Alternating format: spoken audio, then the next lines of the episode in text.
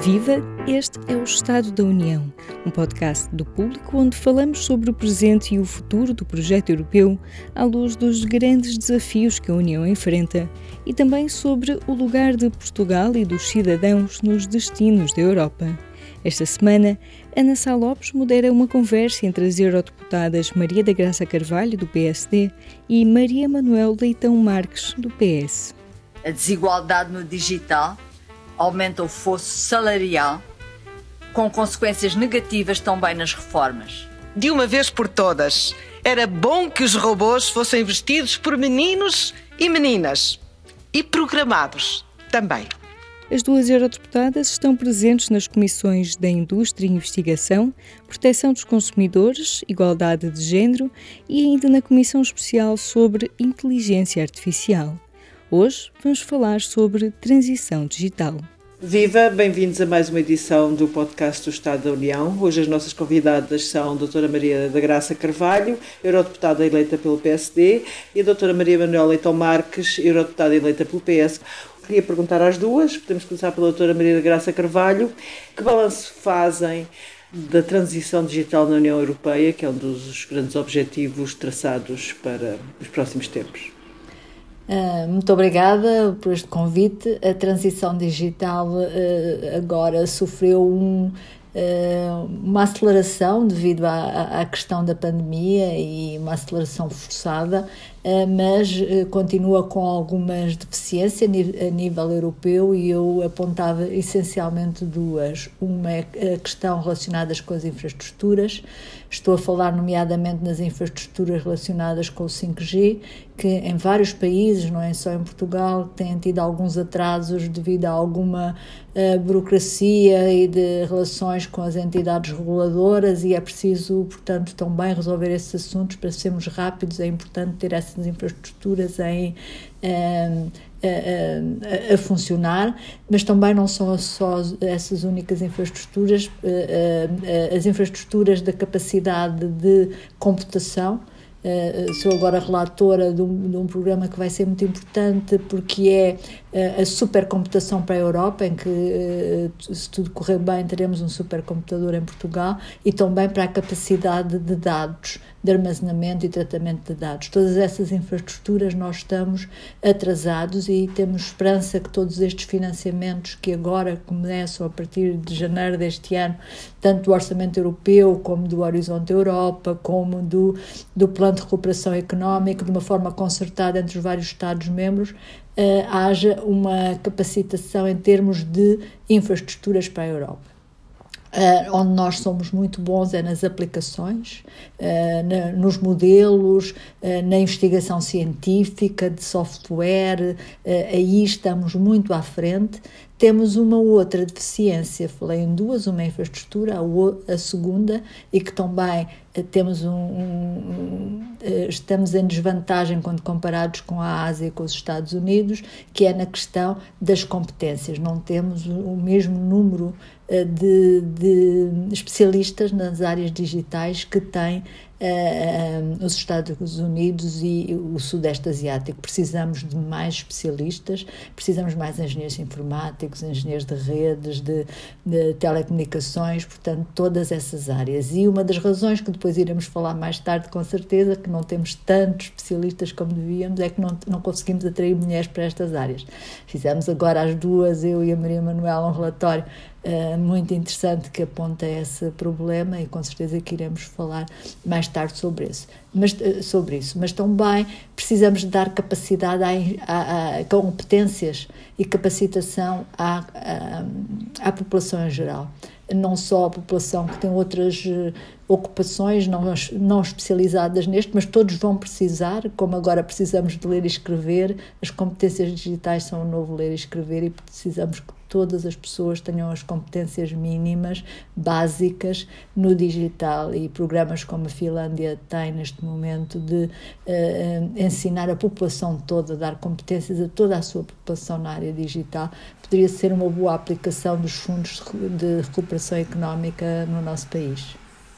Doutora Maria Manuela Leitão Marques, eh, peço-lhe que faça também o seu balanço da, da transição digital na União Europeia. Muito obrigada, Ana. Eh, a transição digital, como todos sabemos, é uma das grandes desafios da União Europeia, a par da transição climática e agora, enfim, por efeito da pandemia, também das questões de saúde, mas as duas transições eram aquelas que nos ocupavam nesta legislatura quando tudo isto começou. Eh, estamos cheias no Parlamento de diplomas, provavelmente já vamos falar neles, que regulam o digital que era uma coisa que, que há 10 anos pensávamos improvável, mas que agora consideramos indispensável, já estamos naquela discussão se deve ser mais radical a regulação ou menos radical a regulação, eh, na moderação de conteúdos, na proibição ou não da publicidade dirigida, aquela que nós recebemos, que parece que adivinham os nossos gostos, que nos invadem às vezes com grande irritação eh, e de qualquer modo parece que usam os dados que demos para outras coisas para serem trocados com empresas eh, que nos invadem de publicidade dirigida. Um, e, e, mas também ao mesmo tempo, é bom que se diga, uh, estamos também a discutir a falta de dados. E eu gostava de focar também neste aspecto, a falta de dados estruturados, de dados fiáveis, de dados com qualidade, que, por exemplo, que se existissem a nível europeu em matéria de saúde, com as devidas proteções uh, da privacidade, que foi uma das questões que a Ana uh, nos desafiou há bocado, poderiam permitir uh, gerir esta crise com muito mais precisão em termos de pessoas infectadas, em termos de contágios e, e, e no que vem no, noutras áreas. Portanto, nós, na Europa, precisamos de regulação, mas também precisamos de investir em tudo o que a Graça referiu, nas infraestruturas. Eu acrescentaria o investimento na cibersegurança, porque quanto mais digitalizamos a nossa vida toda, os nossos serviços públicos, a nossa economia, mais temos que proteger os nossos sistemas de informação e cada vez os ataques têm aumentado mais na Europa e fora da Europa. Eh, eh, de 2015 para 2020, o prejuízo em termos de ataques eh, aos sistemas informáticos foi de aumentou, duplicou neste período, o que é duplicou em volumes enormes, 5,5 bilhões de euros, e faltam faltam-nos 291 mil postos de trabalho para preencher só na área da cibersegurança. E para termos uma digitalização em que as pessoas confiem, é muito importante aquilo que a Graça disse, que as pessoas só confiam naquilo que percebem. E, portanto, mesmo que eu não seja uma especialista em inteligência artificial, eu tenho que perceber o que é um algoritmo, eh, como é que ele é construído, o que é que eu tenho que perguntar para saber se o algoritmo foi construído de forma enviesada, discriminando as pessoas uh, de uma certa nacionalidade, de uma certa raça, ou discriminando as mulheres porque os seus dados não foram tidos em conta no desenho do algoritmo. Mas eu tenho que perceber para fazer essas perguntas, mesmo que eu não saiba uh, construir o algoritmo, e precisamos, naturalmente, para que as pessoas confiem nos sistemas digitais, que eles sejam seguros, porque muitos ataques naturalmente destruirão essa confiança. Portanto, é um desafio multifacetado de infraestruturas, de competências. Eu também, se tivesse que pôr o meu dinheiro, punha nas competências, porque sem competências não há cibersegurança e não há quem usa as infraestruturas. Portanto, as competências são fundamentais de todos os cidadãos e de especialistas de diversos níveis e de diversas áreas que possam permitir-nos ser competitivos no setor privado e no setor público. Eu gosto sempre de ir ao meu, ao meu, à minha paixão de coração, que é, por favor, o setor público. Eu acho que esta pandemia mostrou a importância de ter um, um bom setor público moderno, digitalizado e próximo e simples de usar. Sem dúvida. Doutora Maria da Graça, falou há bocado de que as competências digitais eram o novo ler e escrever, portanto, que todos os cidadãos teriam que saber ler e escrever para ter, nomeadamente, emprego. Não teme o risco do emprego do, dos cidadãos maiores de uma determinada idade, que ainda têm uma vida ativa longa pela frente, mas que eh, não adquiriram competências digitais? Como é que as vão poder adquirir? O que é que se pode fazer para para que esses cidadãos não fiquem afastados do mercado de trabalho? É, exatamente, eu acho que nós devemos eh, ter ações de formação e utilizar as nossas, as nossas universidades, os nossos institutos politécnicos, as nossas escolas de formação, as, as escolas de profissionais, eh, para dar formação de, das noções básicas de, e as competências básicas no área de, na área do digital, incluindo a inteligência artificial. Eh, o que a Maria Manuel eh, acabou de dizer sobre isso é, é muito importante. É preciso perceber o, os princípios da inteligência artificial até para, para as pessoas não terem medo e desmistificar um pouco o que é que é a inteligência artificial, porque ela também já está a fazer parte da Não nossa vida. Não é artificial, é aumentada, é para aumentar a nossa inteligência. E porque ela já está no, no dia a dia, muitos dos eletrodomésticos com que nós lidamos já têm princípios simples, mas já incorporados, eh, e portanto é preciso eh, eh, retirar o medo, porque no fundo são algoritmos, são, é modelação, é tratamento de dados, são sensores, são uh, uh, processos de medida, uh, reconhecimento da voz, portanto, várias técnicas que se juntam, tudo junto se chamam a inteligência artificial. E, e tudo isto, como também iremos falar, muito baseado nos princípios éticos, que devem estar na base de qualquer uh, ciência e de qualquer nova tecnologia. Portanto, não é só aqui, esses princípios são fundamentais e a ética é cada vez mais importante, que foi durante muitos anos uh, muito importante nas áreas bio e a maior parte dos, dos grupos de ética se dedicavam essencialmente às áreas bio. Neste momento, eles têm que se dedicar a, a todas as áreas, portanto, uh, do desenvolvimento e da tecnologia e muito nestas áreas da, do digital e da inteligência artificial. Mas voltando à sua pergunta, é muito importante que toda a nossa população a que está uh, uh, empregada, mas também uh, no dia a dia, que tenham estas competências e temos que fazer ações de formação. Eu penso que no plano de recuperação económica está uma, uma linha de ação exatamente com o objetivo de uh, formar uma certa percentagem da população, já até uh, uh, penso que 23. isso são medidas, eu espero que sejam concretizadas, alargadas a toda a população, porque são medidas muito importantes para, para o dia a dia, para o emprego, mas também para o dia a dia de todos. Eu acho que nas competências, só para acrescentar, nós temos que ter cinco linhas de ataque. A primeira é da inclusão, é aqueles que estão fora. Uh, mas os que estão fora não são só aqueles que uh, até pode estar fora e ter uma conta no Facebook. E isso hoje já pode ser. É que essas competências cada vez se exigem mais, como a Graça dizia, agora temos que saber um bocadinho o que é essa coisa da inteligência artificial, o que são os algoritmos, o que é um algoritmo. Depois é a linha da educação, é investir nas crianças. Isso naturalmente é um investimento a prazo, mas é um investimento indispensável. A terceira é a linha linha da nossa força de trabalho, de todos nós, qualquer que seja a nossa idade, que já estamos no mercado de trabalho e que não tivemos essas competências, mas que podemos, que devemos tê-las tanto no setor público como no setor privado. A quarta é a linha da especialização. São pessoas que já sabem, mas que precisam agora de especializar-se em novas áreas. E a quinta, não menos importante, é a linha da investigação, como eu costumo dizer, para não sermos as costureiras do código do século XXI, não ficarmos com as tarefas menores Portanto, temos que também investir na investigação, que é para estarmos na linha da frente e com a linha da frente irmos alimentando as outras quatro. Eh, fizeram um relatório em conjunto sobre o fosso digital eh, entre homens e mulheres.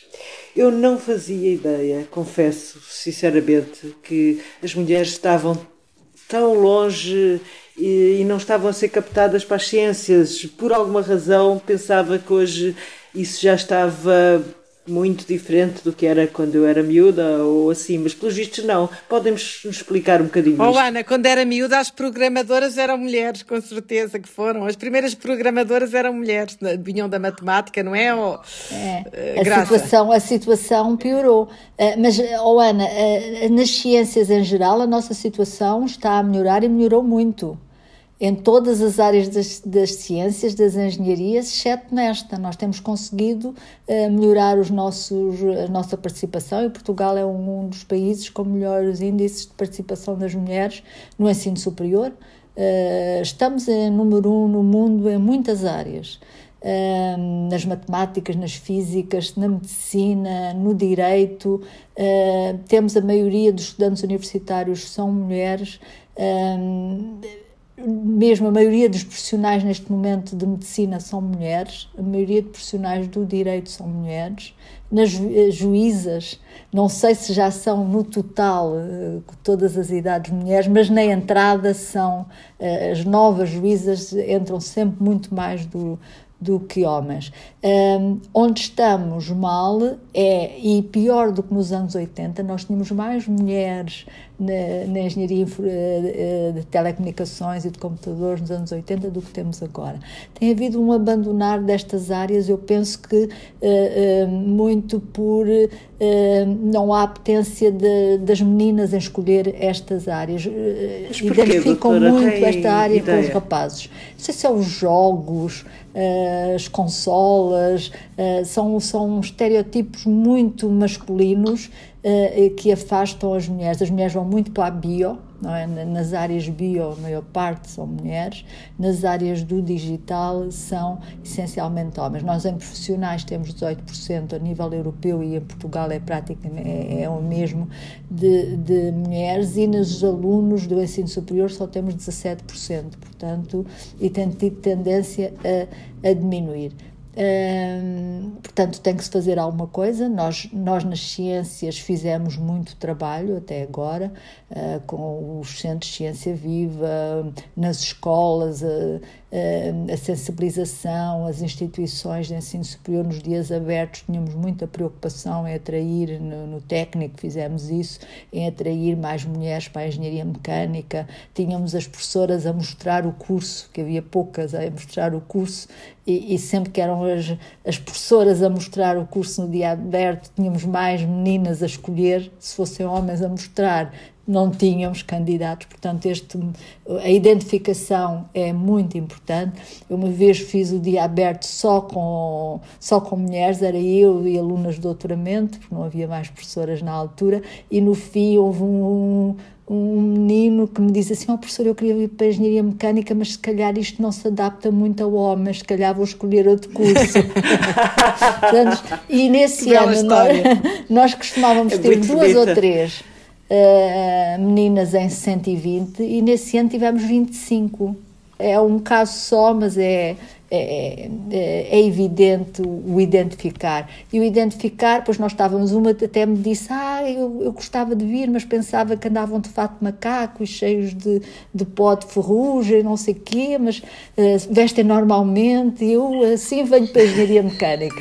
Isto é extremamente importante. Mas, ó, Graça, papel... eu, uma vez, quando tínhamos aquele programa do Engenheiras por um Dia, que era exatamente a continuação do, do, do, do, que, fe, do, do que fez, e muito bem, ali, também o técnico é, era, foi o primeiro parceiro desse programa, porque é muito importante mostrar às meninas essa questão que a Graça disse, que estas profissões não são só daqueles que ficam todos ali nos jogos sozinhos, que são profissões com impacto social, porque as mulheres normalmente querem profissões que tenham relevância social e é por isso que as bios, as medicinas são uh, procuradas e, portanto, é, é preciso mostrar que esta área também tem impacto social. E é preciso mostrar mostrar quando são pequenas, 10, 12 anos. E uma vez, quando fui ao técnico nesse programa para engenheiras por um dia, estava lá uma professora que me contou uma história, disse, mas olha, também tem que trabalhar com os professores na escola. Porque uma vez um professor de informática, todo orgulhoso, contou-me a seguinte história. Olha, na minha aula construímos o um robô e todas e todos os alunos participaram. As meninas vestiram os robôs e os meninos programaram. E, portanto, era, e esta história não foi há 20 anos, esta história foi há dois anos. E, portanto, às vezes também é preciso oh, trabalhar Deus. com os professores, não é? Com certeza. Mas ele estava muito contente por ter Está envolvido a, a turma toda na, na construção do robô. Pois, é preciso que os meninos façam é um vestidos e que as meninas programem. É verdade. Exatamente, mudar ao contrário.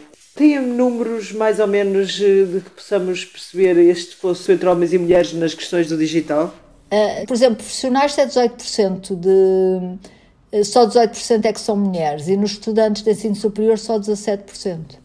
E é 18 de 1,3 milhões é, na Europa, portanto é e, e há um outro fosso que é importante referir, eh, porque esse, eh, eh, eu e a Graça temos trabalhado muito nisto e não estamos a trabalhar só no presente, estamos a prevenir uma grande desigualdade futura. Porque se nós dizemos que as profissões digitais se vão multiplicar, e vão, se vão atrair, atrair bons empregos, porque no mundo mais digital haverá mais oferta de emprego para essas profissões e para essas competências, o fosso salarial entre homens e mulheres nesta área é maior do que na restante. Também é, é de 16% em geral, mas nesta é 19. Também é onde há mais conselhos de administração exclusivamente masculinos nas empresas. E, portanto, se não atraímos meninas para esta profissão, e meninos também, com certeza, temos que atrair todos, mas, mas se não reequilibramos um bocadinho, esta diferença salarial tenderá a agravar-se no futuro e, e, e, naturalmente, também o acesso ao mercado de trabalho em, em empregos eh, bem, bem remunerados e com mais possibilidade de escolha, que é sempre, eu costumo dizer que a melhor maneira que a gente está no mercado de trabalho é poder escolher onde quer trabalhar, não há, não há nada de melhor. E na Europa temos um outro problema, eh, que é eh, reter os criativos, reter eh, pessoas de topo, competentes, que se nós formos ver aquelas, aquelas invenções ou inovações americanas, como o Siri e outras, por trás de muitas delas estão investigadores europeus que foram para os Estados Unidos à procura do ambiente mais favorável à sua criatividade. E este também é um ponto crítico importante que, que temos que considerar. São muitas frentes de batalha, mas frentes muito importantes para trabalhar e para investir. Mas o que é que pode fazer a Europa para reter esses quadros? É, os quadros que, que, é o ecossistema. Que os Estados Unidos são mais agradáveis é. e mais uh, e que levam à imigração desta forma? É, eu acho que o problema maior, e por exemplo, isto foi agora muito evidente nas companhias, nas empresas de, de bio e da farmacêutica das vacinas, em que nós começámos a ter reuniões com os CEOs e com os diretores e os técnicos, e maior parte deles são eh, nas empresas americanas, maior parte deles não, todos que eu contactei eram europeus Uh, por exemplo, a Pfizer, o CEO é grego, o dire diretor das vacinas é uh, finlandês ou finlandesa, sei que é uma senhora. Uh, e eu, eu perguntei-lhe, fiz-lhe essa pergunta, e ele disse: enquanto eu fiz investigação, porque fui investigadora, eu estive muito bem na Europa. Quando foi preciso dar o salto para a, a área do negócio e de, grande, e de crescer, as empresas crescer, é preciso ir onde haja capital capital de risco que arrisque cultura de risco. E isso é que falta à Europa. E existe nos Estados que Unidos. Que arrisque na indústria, porque nós arriscamos no imobiliário, no, no setor financeiro, agora arriscar na inovação, na indústria. É aí o, problema. É, Há um é livro muito interessante, favorável. foi publicado agora em França, L'intelligence artificielle n'existe pas, mas é, existe. Precisamente do, do, do co-criador do Siri, do Luke Julia, e ele diz que exatamente, exatamente aquilo que a Graça acaba de dizer agora. Haverá outras a outras. É que nós na Europa, além disso, precisamos de atrair de fora, precisamos de atrair de outros, da Ásia, de outras, não deixar da África, sair. de outros, da América Latina, de outras áreas, ou trabalhar com eles em rede, não tem que ser necessariamente eh, deslocar as pessoas se elas não quiserem. A dificuldade vir, mas... em crescer, as empresas em crescer, né? elas Já conseguimos criar empresas rapidamente, que também era um, era um problema aqui há uns anos, mas isso já, já se consegue, já há muita facilidade em criar empresas. Agora o problema é essas empresas crescerem, terem dimensão. Também há muito maior fragmentação do mercado, há muito mais burocracia, mesmo pelos esforços todos, como os da Maria Manuel, para simplificar, continuamos a ter, e depois a burocracia de, um, de cada um dos Estados-membros é diferente, não é? Depois há a europeia, que ainda é diferente, temos aqui 27 mercados, Uh, isso é uma vida muito mais facilitada no, nos Estados Unidos. Uh, com Há menos mercado, burocracia, é, evidentemente. É, e, e, o mercado muito maior, a dimensão do mercado é muito maior, não é? Uh, e muito mais apetência ao risco. É essencialmente isso que nos falta. Portanto, depois para, para fazer o ensaio clínico, para fazer o, o, o pilo, a, a, demonstração piloto ou a demonstração à grande escala, é preciso financiamento, é preciso quem arrisque e aí temos dificuldades na Europa. E temos que resolver isso, porque é, tem sido isso que tem feito com que o Sudeste Asiático e uh, os Estados Unidos aproveitem a nossa investigação para depois a comercializar e ganhar uh, valor com isso. E nós não. Nós produzimos o conhecimento e ficamos. Nós fazemos o investimento na fase dura. É. e depois ficamos para trás. claro, percebo. Vamos agora a esta parte que envolve questões éticas, as desigualdades que o algoritmo pode trazer, a questão da privacidade. Eh, as duas são especialistas em regulação destas matérias. O que é que se pode fazer ainda mais, ou o que é que se pode fazer para que nós não sentamos nós, na realidade, às vezes sentimos que o Facebook, o Google e estas plataformas que todos os dias utilizamos são o imenso Big Brother que sabem tudo sobre nós e sobre a nossa vida inteira e sobre a qual às vezes sentimos que não temos controle. Eu acho que o poder não é só saberem. Primeiro, porque sabem porque a gente lhes dá mais informação do que aquilo que devia às vezes, não é? E depois sabem porque usam essa informação cruzada e eventualmente disponibilizada a terceiros, um, ehm, e essa é uma, uma das questões da publicidade. Uh, e o ponto em que estamos na Europa, e já vamos falar, podemos falar de. Temos muitos diplomas em cima da mesa, o, a regulação dos serviços digitais, temos também um outro para controlar o controlar, em certa medida, controlar o poder económico das grandes plataformas, que na verdade se tornaram talvez das maiores empresas em termos mundiais como nunca antes. Uh, e temos outros também para governar os dados ou, e, e, e outros em pipeline. Uh, mas agora, digamos assim, a frase com que gostava de iniciar eh, este tema é dizer a ética não basta, porque a ética é a autorregulação. É dizer aos cientistas, cuidado, eh, quando tra tra tratarem os dados, vejam se os dados não são enviesados, vejam se os dados são, representam o universo, vejam se há equilíbrio entre homens e mulheres, entre pessoas de baixos e altos rendimentos, entre, entre, se refletem, na verdade, aquela sociedade que vocês querem refletir, porque senão, eh, depois o resultado automático também vai ser enviesado.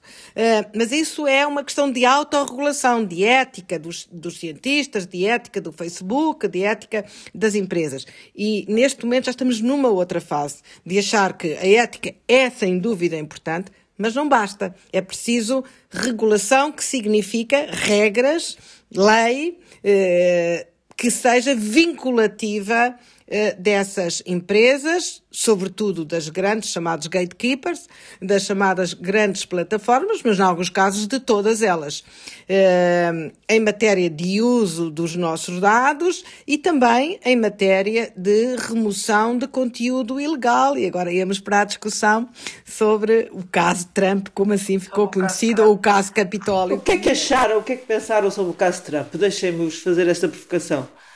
Doutora Maria da Graça, o que é que pensa do Twitter ter banido o Trump? Vamos ver, eu acho que é uma. Hum, não. Precisamos de, de um sistema de, de regulação das plataformas Uh, muito mais transparente e não pode ser. Até podemos concordar que neste caso foi útil, mas não, não pode ser por sistema no futuro, este, o sistema uh, não pode ser assim. Nós temos que ter regras muito mais transparentes, não pode ficar uh, ao, ao livre-arbítrio do, do setor privado e da plataforma, porque senão de um momento para o outro podemos ter uma situação de censura. E é isso que estamos neste momento a tratar na, no Parlamento Europeu.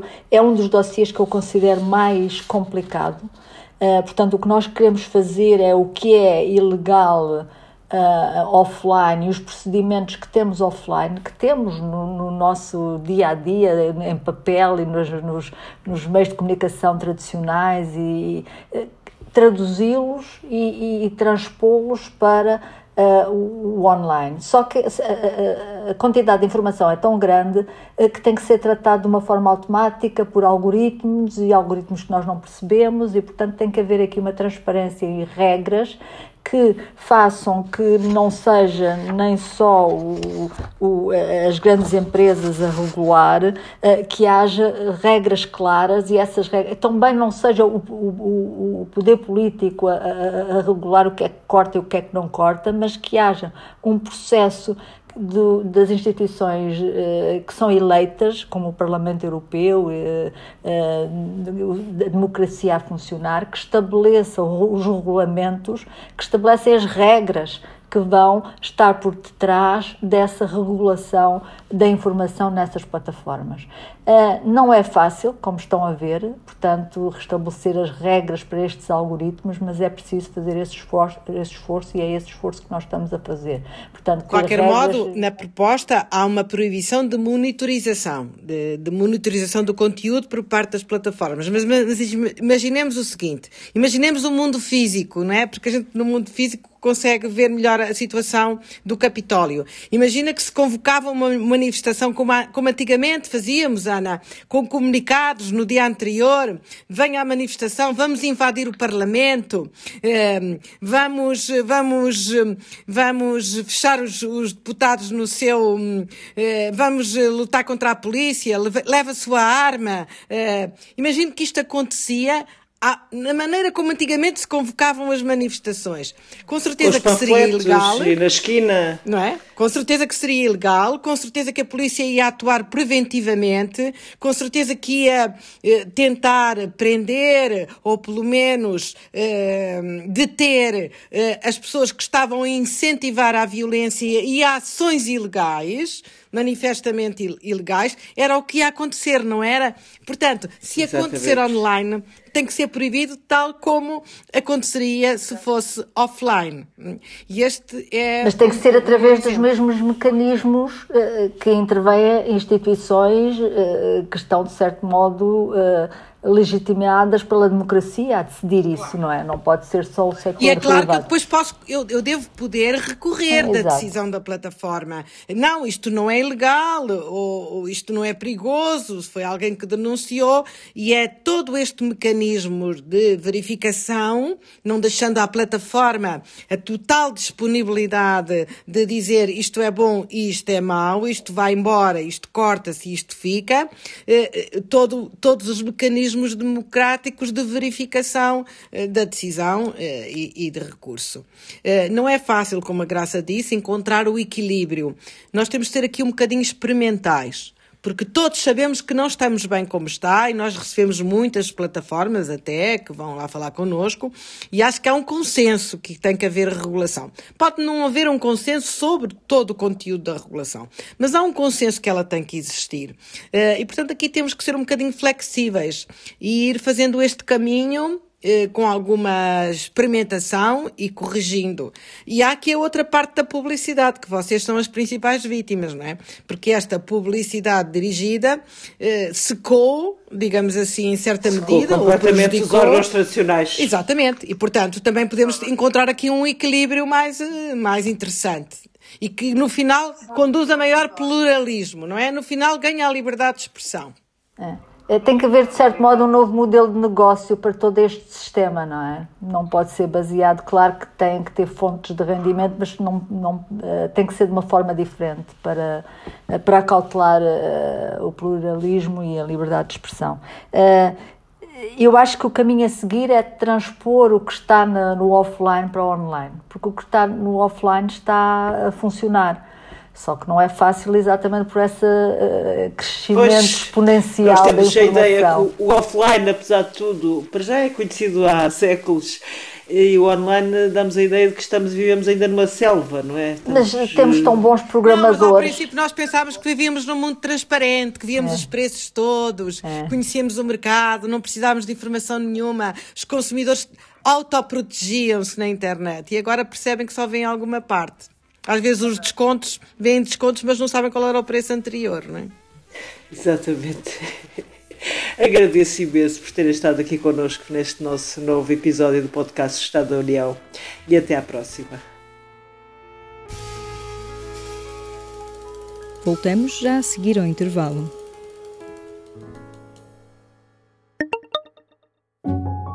Viva! Este é o P24. Olá, este é o Poder Público. Sobre Carris. Este é o Vitamina P. Vamos lá? Já segue os podcasts do público? Subscreva no iTunes, Spotify ou na sua aplicação para podcasts.